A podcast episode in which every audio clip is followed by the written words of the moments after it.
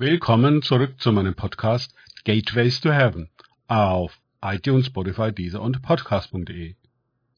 Mein Name ist Markus Herbert und mein Thema heute ist Wie hören wir? Weiter geht es in diesem Podcast mit Lukas 8, 5 aus den Tagesgedanken meines Freundes Frank Krause. Der Sämann ging aus, seinen Samen zu säen, und indem er säte, fiel einiges auf den Weg und wurde zertreten. Und die Vögel des Himmels fraßen es auf. Lukas 8, 5. So beginnt das Gleichnis vom Sämann. Weiter unten führt Jesus gegenüber seinen Jüngern aus, dass der Same das Wort Gottes ist und an dem Weg, das sind die Leute, die das Wort zwar hören, dann aber kommt der Teufel und nimmt ihnen das Wort von ihrem Herzen weg dass sie nicht glauben und errettet werden. Lukas 8, 11b bis 12. Diese Menschen kommen also mit dem Wort in Berührung. Sie empfangen es aber nur sehr oberflächlich, bis in ihr Herz dringt es nicht vor. Es bleibt im Kopf hängen. Ja, man hat eine Predigt oder was gehört, aber kommt gar nicht auf die Idee, dass es um große Dinge geht, wie Leben und Tod, Zeit und Ewigkeit. Man ist informiert, aber mehr auch nicht. Dafür aber ist das Wort nicht da. Jesus sagt in Johannes 6, 63, seine Worte sind Geist und Leben. Das ist viel mehr als eine religiöse Information. Und noch mehr verheißt er uns, wenn seine Worte in uns bleiben, werden wir bitten, was wir wollen, und es wird uns geschehen. Johannes 15, 7. Oha! Alles kommt also darauf an, dass wir die Worte aufnehmen und in uns behalten.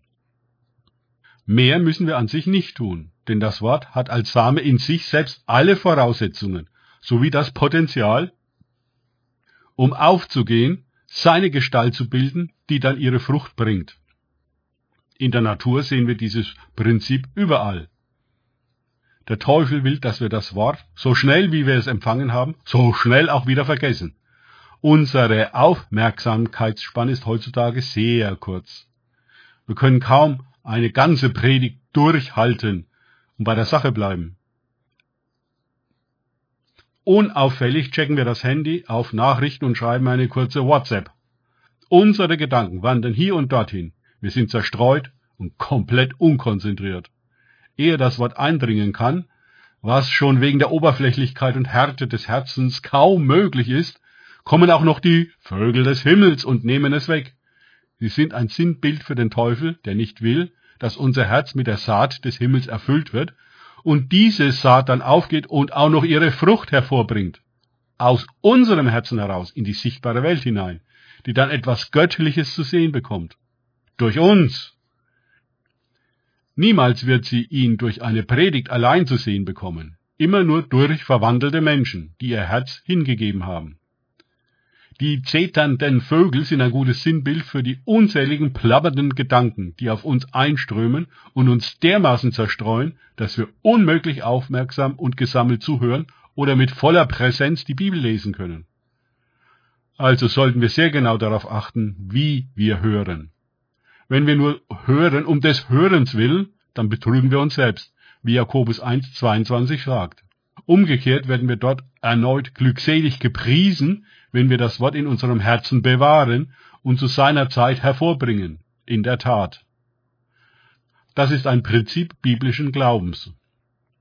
Wenn wir das Wort zu tun versuchen, ohne es in unserem Herzen zu tragen, dann funktioniert es nicht. Und es kommt der rein religiöse Krampf dabei heraus.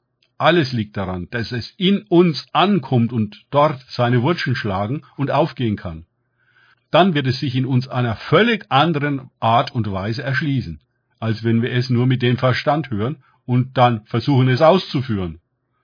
So wie wir uns das vorstellen, aber nicht wie das Wort selbst es uns offenbart, in unserem Herzen und nicht im Verstand.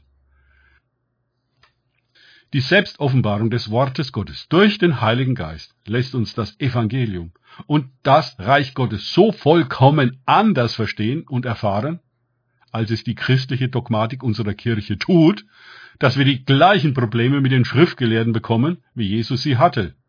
Er verkörperte und verkündete das Evangelium in Erweisung des Geistes und der Kraft Bei ihm ging es nicht um eine weitere Auslegung, sondern um die Erfüllung, die Manifestation, die Realisierung des Wortes, hier und heute. Danke fürs Zuhören. Denkt bitte immer daran. Kenne ich es oder kann ich es? Im Sinne von erlebe ich es. Erst sich auf Gott und Begegnungen mit ihm einlassen, bringt wahres Leben. Gott segne euch und wir hören uns wieder.